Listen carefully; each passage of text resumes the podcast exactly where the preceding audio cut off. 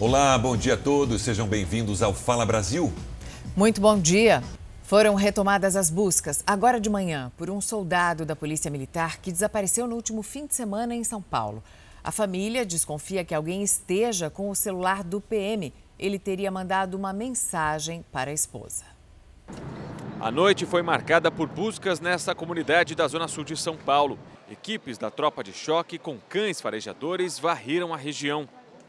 Eles estavam atrás do soldado Leandro Martins Patrocínio, de 30 anos. O PM está desaparecido desde a noite de sábado e precisaria se apresentar ao quartel onde trabalha na manhã de domingo. Leandro é natural do Rio de Janeiro e pensava em prestar concurso para a PM na capital fluminense.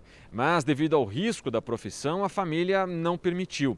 Ele então fez a prova em São Paulo e conseguiu passar. Leandro estava de folga e havia saído para encontrar um amigo. Depois do encontro, ele foi deixado na estação Butantã e desceu na estação Sacomã, na zona sul de São Paulo, e depois não foi mais visto.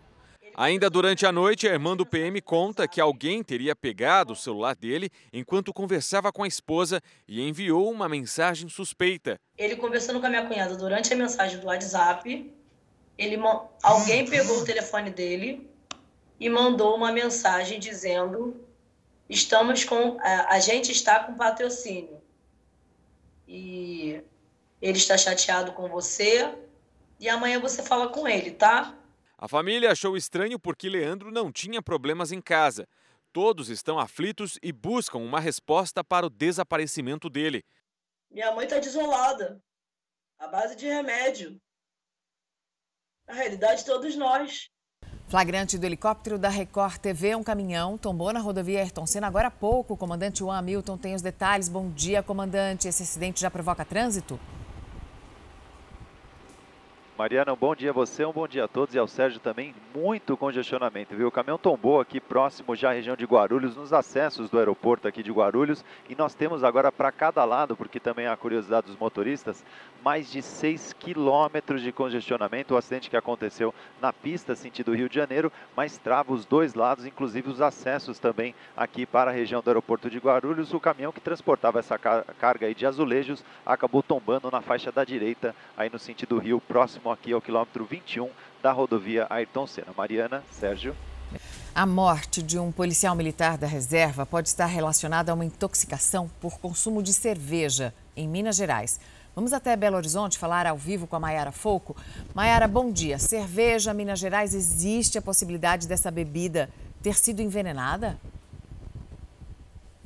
Oi, Mariana, existe sim. Bom dia para você, um ótimo dia a todos que nos acompanham a Polícia Civil investiga se a bebida foi envasada contaminada ou se houve algum tipo de adulteração no líquido.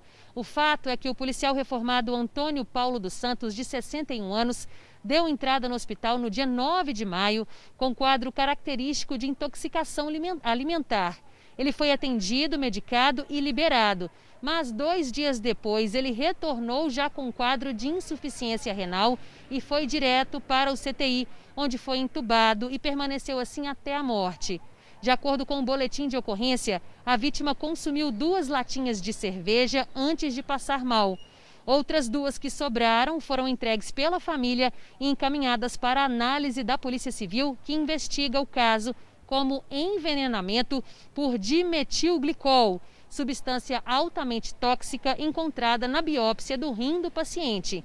Importante ressaltar que essa substância não é a mesma encontrada na cerveja Baker, que causou, causou a morte aí de 11 pessoas aqui em Minas Gerais. Mariana, Sérgio. Pelo menos 300 pessoas tiveram que deixar suas casas depois de mais uma tempestade em Canterbury, na Nova Zelândia.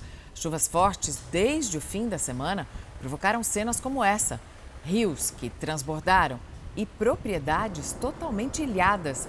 O governo fechou algumas estradas e agora já trabalha na limpeza das ruas, mas ainda não se sabe quando os moradores poderão voltar para suas casas. Notícia que acaba de chegar: acontece agora uma operação da Polícia Federal no Rio de Janeiro. A Aline Pacheco está na sede da PF, tem os detalhes. Aline, bom dia. Qual o alvo dessa ação? Alguém já foi preso?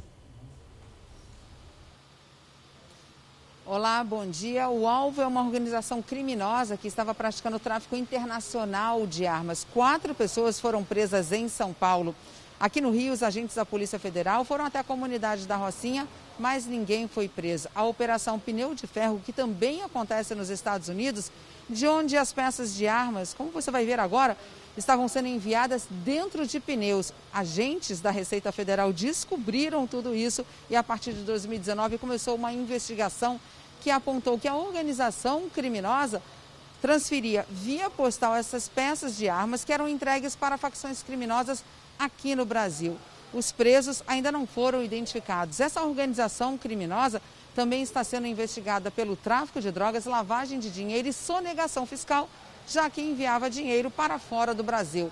Sete mandados de busca e apreensão também estão sendo cumpridos e dos cinco mandados de prisão temporária, apenas um ainda não foi cumprido. Mariana, Sérgio. Obrigada. E o Ministério Público de Goiás investiga a venda de laudos médicos falsos para pessoas que não têm comorbidades, mas que teriam sido já vacinadas contra a Covid-19. A situação revoltou os moradores da região, que têm verdadeiros problemas de saúde mas que ficaram sem as vacinas. As apurações partiram depois que a promotoria da cidade recebeu a denúncia. Dois médicos, sendo que um da rede pública de saúde, vendia os atestados por até 250 reais. O Ministério Público solicitou à coordenação de vigilância da cidade de Santa Helena de Goiás o envio de relatórios de atendimentos e receitas para que o inquérito prossiga. O que a gente pede para a população é que, se tiver conhecimento de algum fato dessa natureza, se é, souber que alguém, que algum médico forneceu laudo falso, né, para uma pessoa ser vacinada nesse grupo prioritário das comorbidades, que noticie ao Ministério Público, traga essa informação ao Ministério Público. A notícia revoltou os moradores da região e nas ruas o assunto é só esse. Ah, eu acho assim que estão errados, né? devia dar assim, oportunidade para quem precisa, né? Em plena pandemia, moradores de Salvador ainda enfrentam outro problema, a falta d'água. Para piorar, obras do metrô deixaram mais de 40 bairros sem água na cidade. Dona Ancelina acordou antes das 5 horas da manhã para armazenar água. Ela mora na Cidade Baixa e já sabia que o abastecimento seria suspenso. Agora estava enchendo tudo. Acordou cedo? Foi, para encher tudo. Com a falta d'água, muitos moradores do local acabam recorrendo a essa fonte natural que existe na rua. A nossa população aqui é muito grande. Se chegar dois dias, a gente vai ter que solicitar um carro-pipa da Embasa, no qual quem solicitar paga. A previsão da Embasa é de que o fornecimento comece a retornar no fim da tarde desta terça-feira. O abastecimento de água foi interrompido por conta de um desvio de um trecho de adutora sob as obras do metrô na área das granjas rurais. O fornecimento será retomado de forma gradativa após a conclusão do serviço.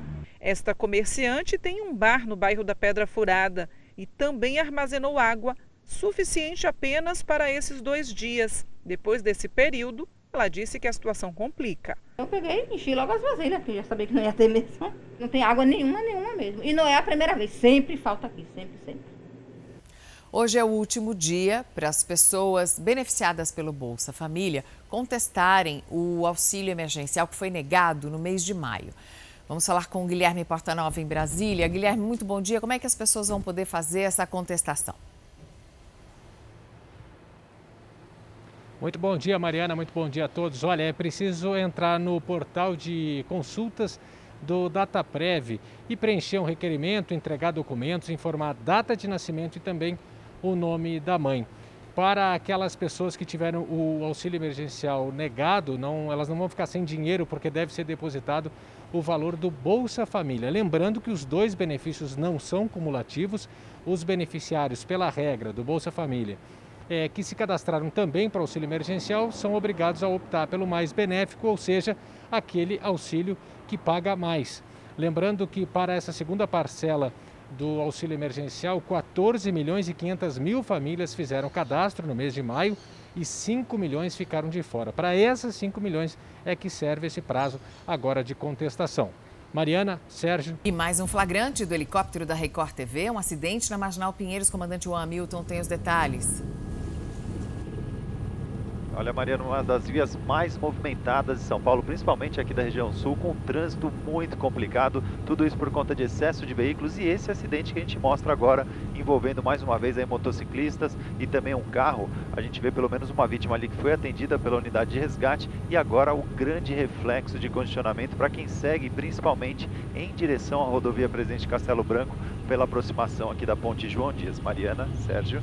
E a Procuradoria-Geral da República pediu ao Supremo Tribunal Federal a abertura de um inquérito para investigar o ministro do Meio Ambiente, Ricardo Salles. O pedido se baseia numa denúncia de que o ministro teria tentado atrapalhar as investigações sobre a apreensão de madeira e de que ele estaria defendendo o interesse dos madeireiros ilegais. No mês passado, Salles foi alvo de uma operação da Polícia Federal que investigava a exportação ilegal de madeira para os Estados Unidos e para a Europa. A Prefeitura de Cachoeira de Itapemirim, no Espírito Santo, vai multar quem estiver sem máscara de proteção contra o coronavírus nas ruas da cidade. O repórter Lucas Pisa tem os detalhes. Lucas, bom dia. Quando é que começa a valer a medida? Olá, bom dia. A medida começa a valer hoje, terça-feira. O decreto vale para todos os espaços públicos e privados com movimentação de pessoas, como calçadas, praças, lojas, igrejas, escolas e transportes, ônibus, táxis e carro por aplicativos. O valor mínimo da multa é de 997 reais, mas pode aumentar se houver reincidência ou descumprimento da medida em ambiente fechado, o que é considerado um agravante, de acordo com o decreto. O dinheiro das multas será direcionado ao Fundo Municipal de Saúde. Sérgio, Mariana. Lucas, e a venda de bebidas alcoólicas vai permanecer proibida nos finais de semana na Bahia. Vamos falar com Henrique Oliveira. Bom dia, Henrique, porque o governo aí na Bahia tomou essa decisão. Oi Mariana, bom dia. O governo acredita que a venda de bebida alcoólica ela favorece as aglomerações e por esse motivo decidiu proibir o comércio desse tipo de produto entre a sexta-feira e a madrugada de segunda-feira. Para ser mais específico, entre a, a partir das 18 horas de sexta-feira até as 5 da manhã de segunda-feira, o comércio de bebida alcoólica ele fica proibido em qualquer lugar aqui de Salvador bares, restaurantes, supermercados, postos de combustíveis, qualquer lugar fica proibido. Além disso, o toque de recolher ele foi prorrogado por mais uma semana. Para várias regiões do estado, o toque de recolher começa às 9 da noite. Mas aqui em Salvador e outras 12 cidades da região metropolitana, essa proibição começa mais cedo, às 8 horas da noite, e vai até às 5 da manhã do dia seguinte. O governo do estado anunciou ontem que quem for flagrado em aglomerações pode ser levado para a delegacia e vai responder criminalmente por essa desobediência, Mariana. Eu volto com você no estúdio. Começou hoje no aeroporto de Congonhas, em São Paulo, a testagem rápida para passageiros que estiverem com sintomas da Covid-19. O Pedro Leão está lá no aeroporto e tem as informações também ao vivo. Pedro, bom dia. Como é que vai funcionar essa testagem? Foi criado aí um local só para esse tipo de procedimento ou não? Bom dia, Sérgio Mariana, todos que acompanham o Fala Brasil. Foi criado sim justamente esse ônibus é, bem aqui atrás de mim. É um ônibus laboratório que vai funcionar todos os dias, das 6 da manhã até as 11 da noite. O objetivo é atender passageiros que apresentem algum tipo de sintoma. Caso uh, apresente esse sintoma, a orientação é o isolamento em casa até sair o resultado. É um PCR que será feito aqui.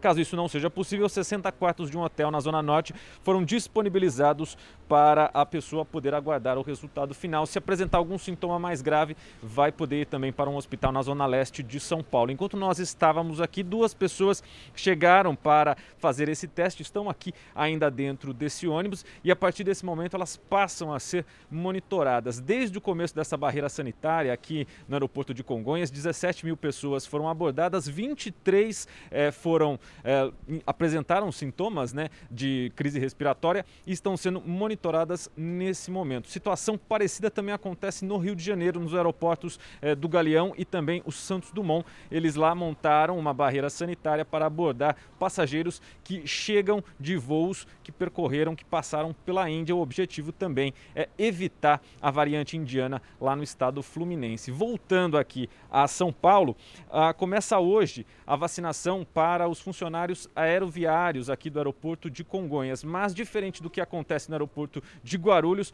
Os funcionários do aeroporto vão ter que procurar uma unidade básica de saúde para se imunizar. Não foi montado um posto de vacinação aqui. Eles devem apresentar a documentação, apresentar um comprovante de que são funcionários do aeroporto e aí sim poderão ser imunizados. Sérgio, Mariana. Uma história que ganhou as notícias anos atrás. Você se lembra da disputa pela herança do ganhador da Mega Sena, René Sena, que foi assassinado? Essa disputa chegou ao fim depois de 14 anos. Pois é, a viúva de René Sena, condenada por matar o marido, não vai ter direito a nenhuma parte do patrimônio do ganhador do prêmio milionário.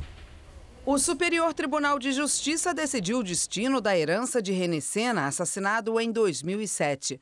A quantia de 240 milhões de reais vai ser dividida entre a filha e os irmãos da vítima. O ganhador da Mega Sena foi morto a mando da esposa, Adriana Ferreira de Almeida.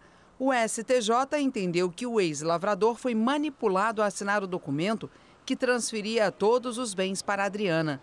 Antes disso, René já havia feito um outro testamento, onde deixava tudo para a família dele. De acordo com a justiça, a filha de René Sena vai ficar com 120 milhões de reais, ou seja, a metade do valor arrecadado com a venda dos bens dele. Cada um dos irmãos de René fica com 60 milhões de reais. A decisão mantém a sentença de 2018 da Câmara Civil do Tribunal de Justiça do Rio, que anulou o testamento de René onde ele deixava tudo para a ex-mulher dele. Em 2005, René Sena venceu sozinho a Mega Sena e levou o prêmio de 52 milhões de reais. Adriana foi condenada em dezembro de 2016 a 20 anos de prisão pelo assassinato do marido. René foi morto a tiros em um bar em Rio Bonito, na região metropolitana do Rio de Janeiro. A polícia descobriu que os autores dos disparos eram dois ex-seguranças que trabalhavam para ele e que foram contratados por Adriana para tirar a vida do ex-lavrador milionário. A morte de um homem de 56 anos está sendo investigada em Manaus. Ele estava infectado com o chamado fungo negro, fungo negro apesar de ter testado negativo para a Covid-19. A suspeita veio de um paciente de 56 anos que foi internado no Hospital Tropical, na capital amazonense. Esse seria o primeiro caso registrado no Amazonas de mucormicose, infecção fúngica grave e rara, também conhecida como fungo negro. E pode principalmente afetar os, a face, principalmente ossos e musculatura da face e ter então uma extensão comprometendo o cérebro. Não só destrói os ossos, como afeta o sistema nervoso. A doença chamou atenção após ser encontrada em mais de 9 mil pacientes mortos com a Covid-19 na Índia. Há registros de casos no Uruguai e no Paraguai. A Fundação de Vigilância em Saúde investiga como a contaminação aconteceu no paciente do Amazonas. Apesar do paciente apresentar sintomas gripais quando foi internado, o teste para Covid-19 deu negativo. Ele morreu no dia 16 de abril, mas o diagnóstico de mucormicose só foi confirmado nos últimos dias, o que deixou em alerta as autoridades do Amazonas e do país. Em Santa Catarina, outro caso está em investigação. Um homem de 52 anos que se recupera de uma cirurgia apresentou sintoma de infecção por mucormicose. O hospital não divulgou o estado de saúde do paciente, só se sabe que ele ainda está internado e possui diabetes, o que agrava o caso. A polêmica em torno da realização da Copa América aqui no Brasil entrou no radar dos senadores da CPI da pandemia, que querem explicações do presidente da CBF. Em outra, em outra, em, perdão, em outra ponta, eles enfrentam resistência para a convocação de governadores. CPI já convocou nove governadores. O pedido contra a convocação é assinado pelo dobro, 18.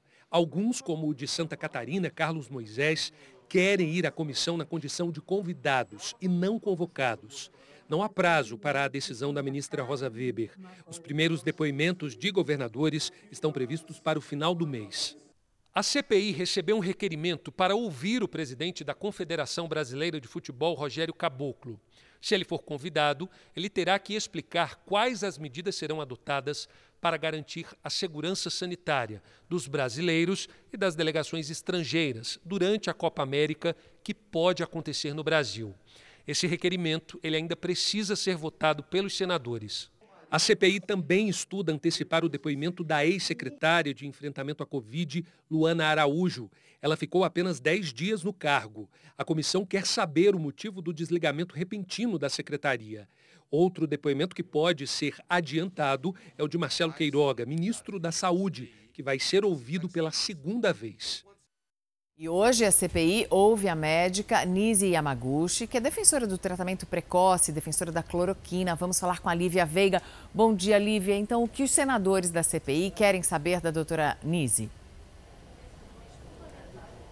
Oi, Mariana, bom dia. Os senadores pretendem questionar a médica em relação à existência de um suposto gabinete paralelo que aconselharia o presidente Jair Bolsonaro em relação à Covid-19. A médica Nise Yamaguchi é considerada uma das mais influentes deste suposto gabinete que teria personagens de diversas áreas, incluindo empresários. E como é que os senadores devem explorar o fato de Nise Yamaguchi ser defensora da cloroquina?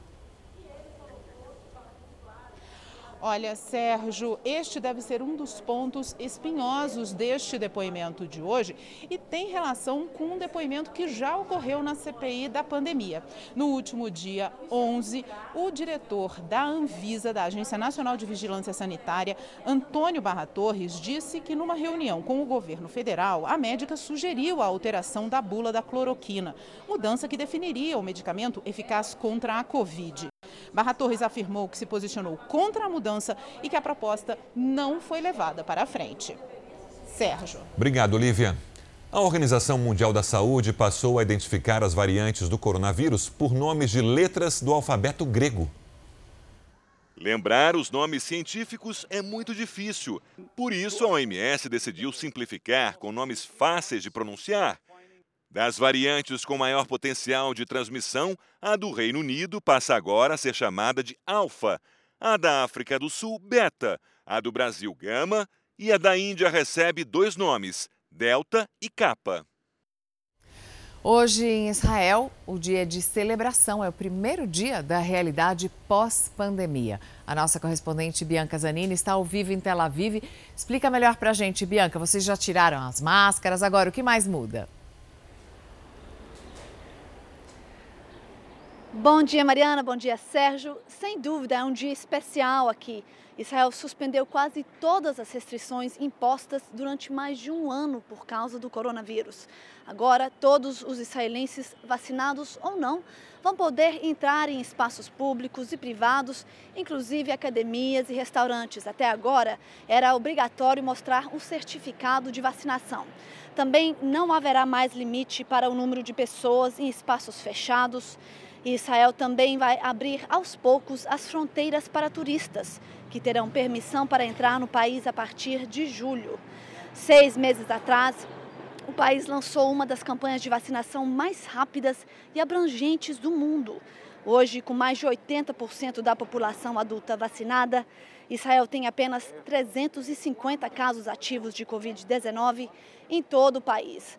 Autoridades ainda discutem o possível levantamento do uso obrigatório da máscara em espaços fechados. Como vocês podem ver, ao ar livre já não é mais necessário.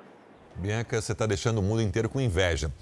Enquanto Israel celebra essa volta à normalidade, tem outros países aí na região que enfrentam um cenário bem diferente, é isso? É isso mesmo, é, isso é o caso do Marrocos. É um dos destinos mais queridos por quem quer conhecer a cultura árabe, mas o país enfrenta problemas econômicos por causa da falta de turistas lá.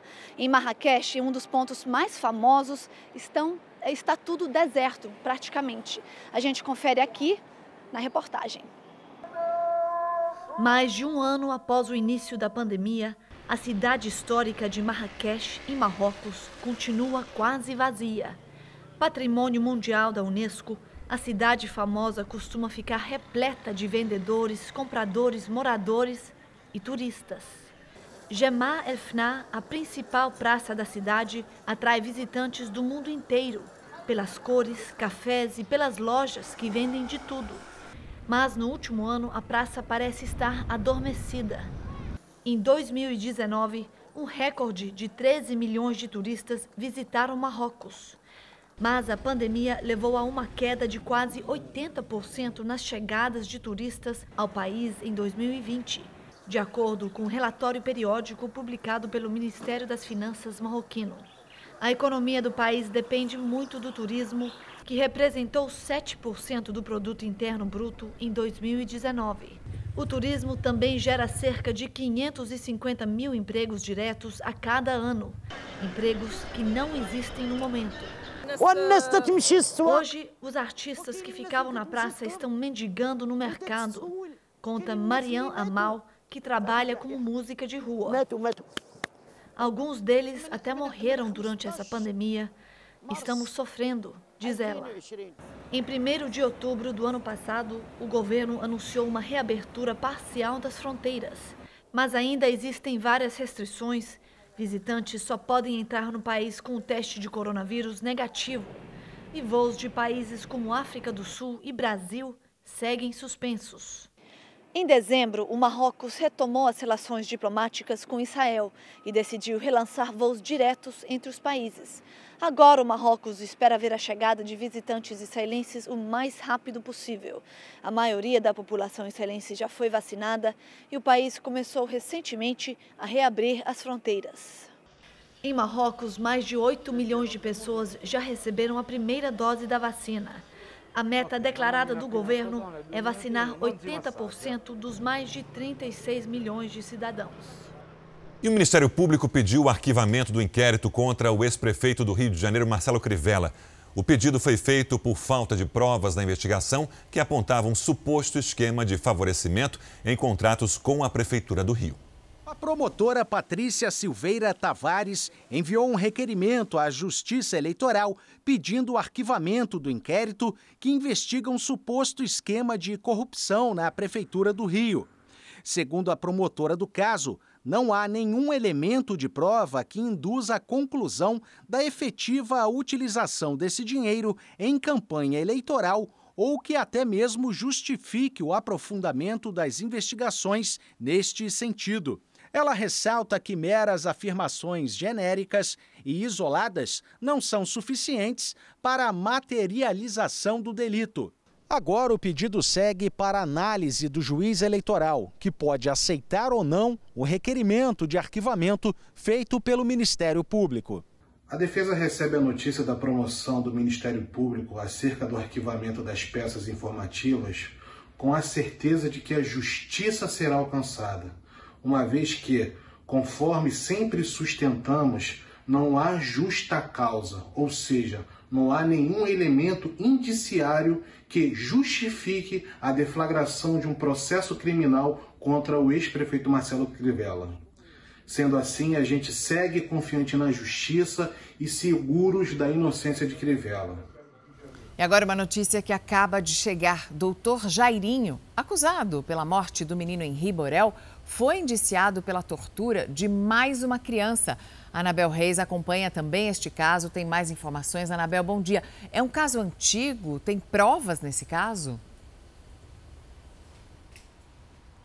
Bom dia, Mariana. É assim um caso antigo, filho de uma ex-namorada. E seis anos depois da lesão, ele passou por um exame de corpo de delito que comprovou que ele quebrou o fêmur depois de uma ação contundente, ou seja, uma agressão.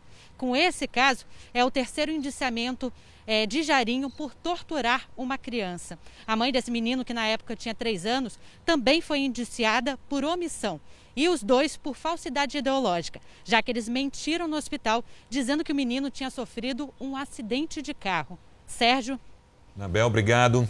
A cheia do Rio Negro superou o nível recorde atingido em 2012. Vamos ao vivo a Manaus com Cleiton Pascarelli. Cleiton, bom dia. Situação extremamente preocupante por aí.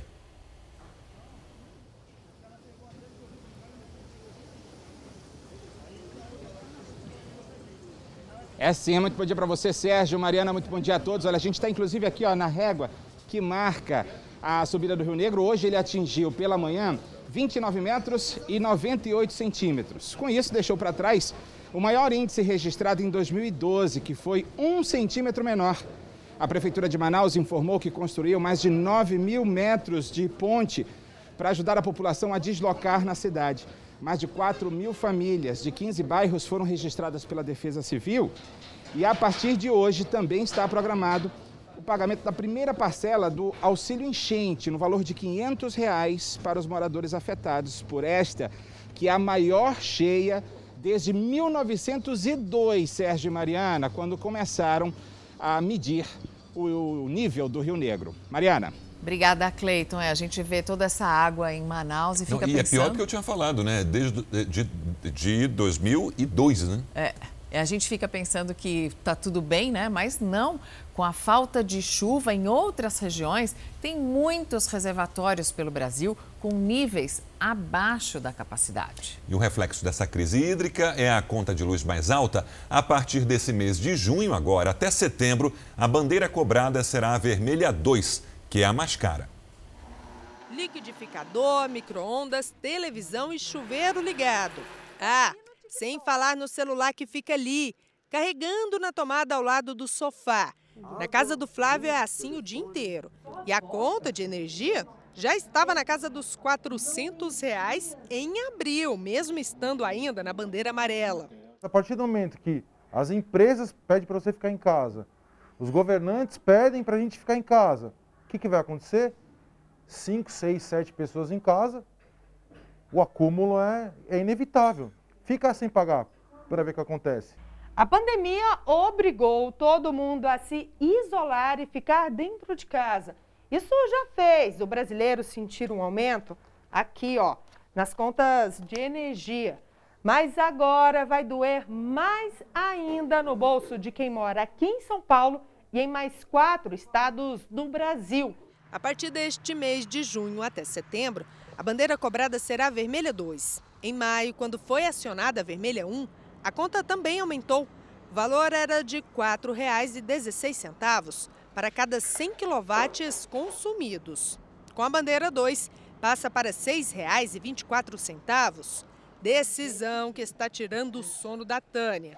Desempregada, ela chegou a ficar seis meses sem pagar as contas de energia porque não tinha dinheiro. Só conseguiu colocar tudo em dia quando recebeu o auxílio emergencial. E agora, com a mudança na tarifa, ela tem medo da situação apertar de novo. Já estava difícil para me pagar. E aumentar, bandeira vermelha, aí vai ficar mais difícil ainda. Eu já faço a minha parte, eu já economizo. O anúncio emitido pelo Sistema Nacional de Meteorologia diz se tratar de uma emergência hídrica referindo-se a uma das piores secas que o país já enfrentou. Para se ter uma ideia, dados divulgados pelo Comitê de Monitoramento do Setor Elétrico mostram que entre setembro de 2020 e março de 2021, as hidrelétricas do país receberam o menor volume de chuvas em 91 anos. Empresas geradoras, elas estão com dificuldade de manter o nível de geração de energia, tá? Porque aquelas represas, os locais que estão represada a água para gerar aquela força, está com nível muito baixo. Se essas empresas elas têm contratos, elas têm que cumprir com aquele contrato de distribuição. Como eu não gero energia suficiente, eu tenho que comprar energia de alguém para atender o meu contrato. E aí essa compra é o que encarece a nossa fatura de conta de luz no final do mês. E a falta de chuva é um problema nacional. No Paraná, que concentra importantes usinas hidrelétricas, a situação é crítica, por exemplo. Segundo a Companhia de Saneamento, o estado tem enfrentado a pior seca dos últimos 50 anos. A alternativa é ativar as usinas térmicas, que geram uma energia mais cara. O impacto é direto na conta que o brasileiro precisa pagar todo mês. Sufoco que poderia ser evitado. É o que explica esse engenheiro hídrico. A nossa produção energética ela é muito dependente da água, dos recursos hídricos. Nós precisamos pensar em propor sistemas que sejam cada vez mais resistentes e suportem situações como essas que nós estamos vivendo em crise hídrica. Nós podemos aproveitar bem mais energia solar, energia eólica e a energia elétrica que pode ser produzida a partir da biomassa, para ficar menos sujeitos a esses fenômenos climáticos. É um absurdo, né? Entra ano, sai ano, é sempre a mesma história. Um recém-nascido com um pouco mais de um mês de vida morreu depois de passar por quatro unidades de saúde. A família afirma que houve negligência no atendimento. O parto foi no dia 6 de abril na maternidade Leila Diniz, em Jacarapaguá, e foi um sucesso. Em apenas dois dias, a criança já tinha recebido alta e voltou saudável para casa. Mas ao completar 27 dias, Dominique Rafael apresentou falta de ar e precisou de cuidados médicos. A partir daí, a ida a hospitais virou uma rotina dolorosa para a família. Foram seis atendimentos em quatro diferentes unidades de saúde da Prefeitura do Rio e um único diagnóstico: cólica abdominal. Remédios foram receitados, mas o recém-nascido não apresentou melhoras. Os pais denunciam que o bebê não recebeu os cuidados básicos nas unidades de saúde. Os remédios que eles passaram foram totalmente errados. Meu filho não estava com cólica, meu filho gemia, não era de cólica, era de falta de ar, de sufoco, de agonia. Segundo os pais, o recém-nascido passou primeiro pela maternidade Leila Diniz, onde nasceu. Na sequência, pelo SER da Barra da Tijuca, depois Clínica da Família José Neves e, por último, na UPA da Cidade de Deus, onde faleceu.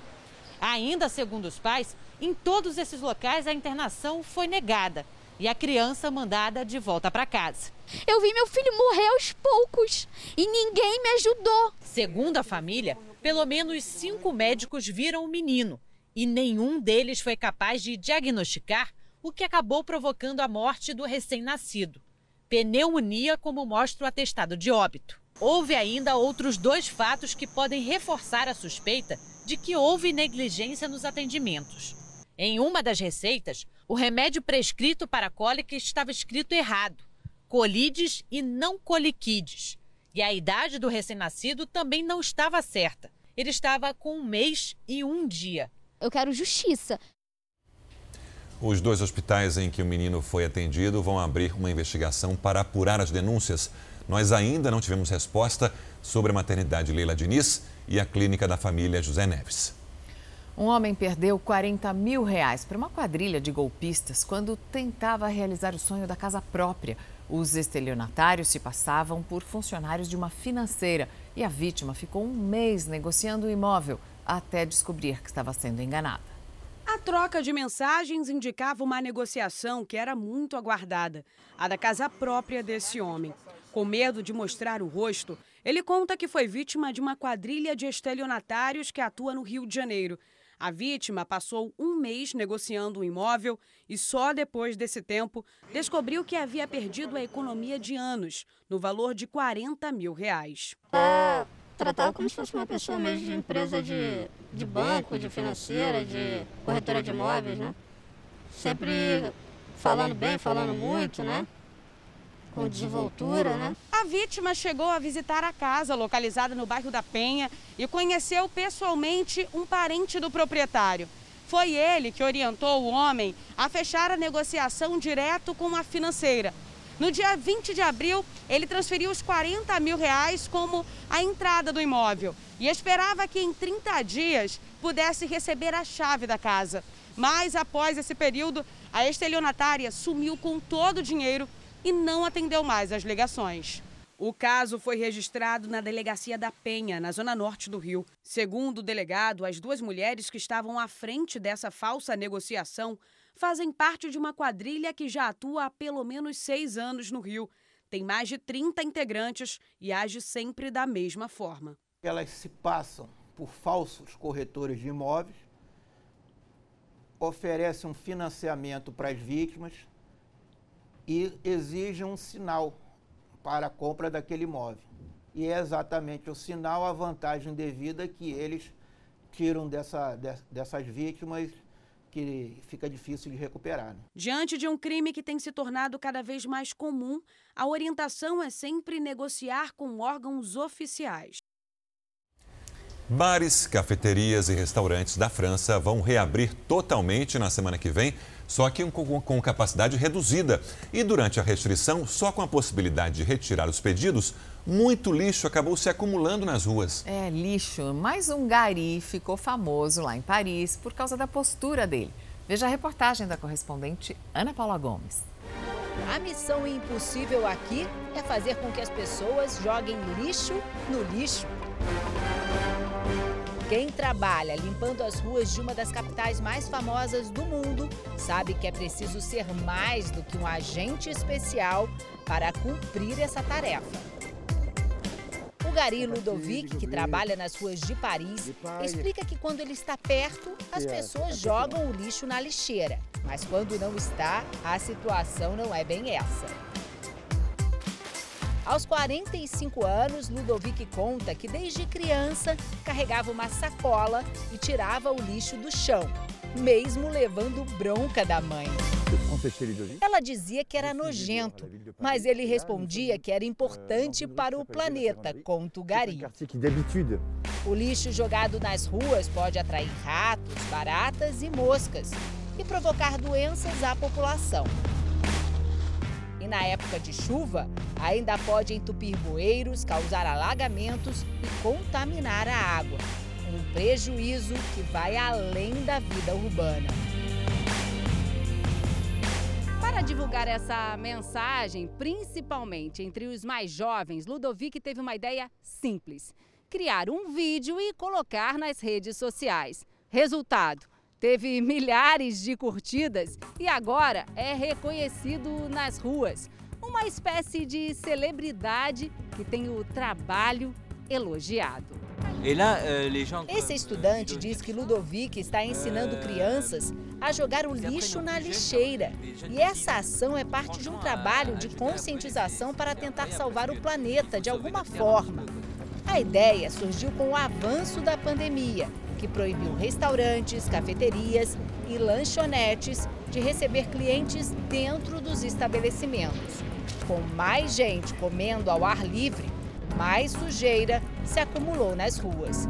Só que com um pouco de dedicação nas redes sociais e conversa enquanto trabalha, os jovens têm aprendido a descartar o lixo no local correto.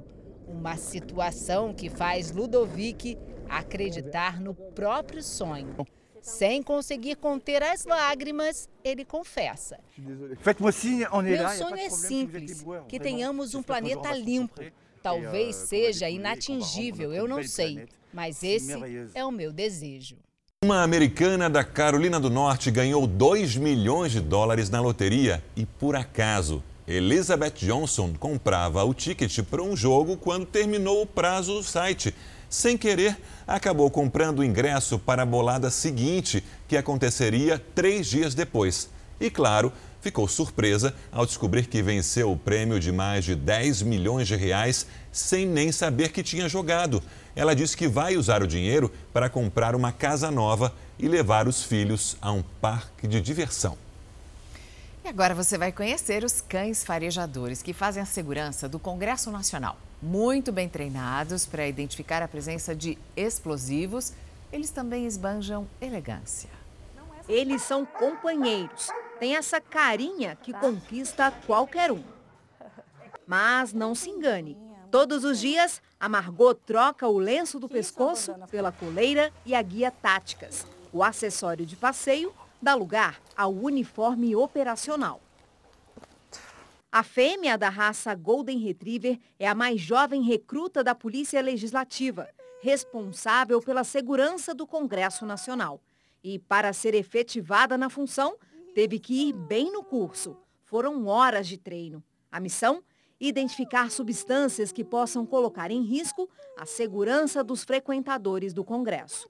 E na equipe de cães policiais também tem veterano de guerra um especialista na detecção de explosivos. É o Jungle, um cão da raça Grande Munsterlander.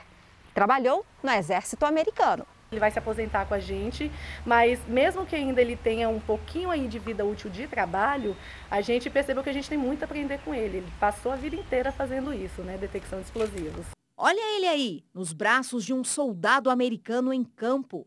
Jungle adora uma bolinha. Aliás, esta é a recompensa que ele recebe ao indicar com precisão onde está o que procura.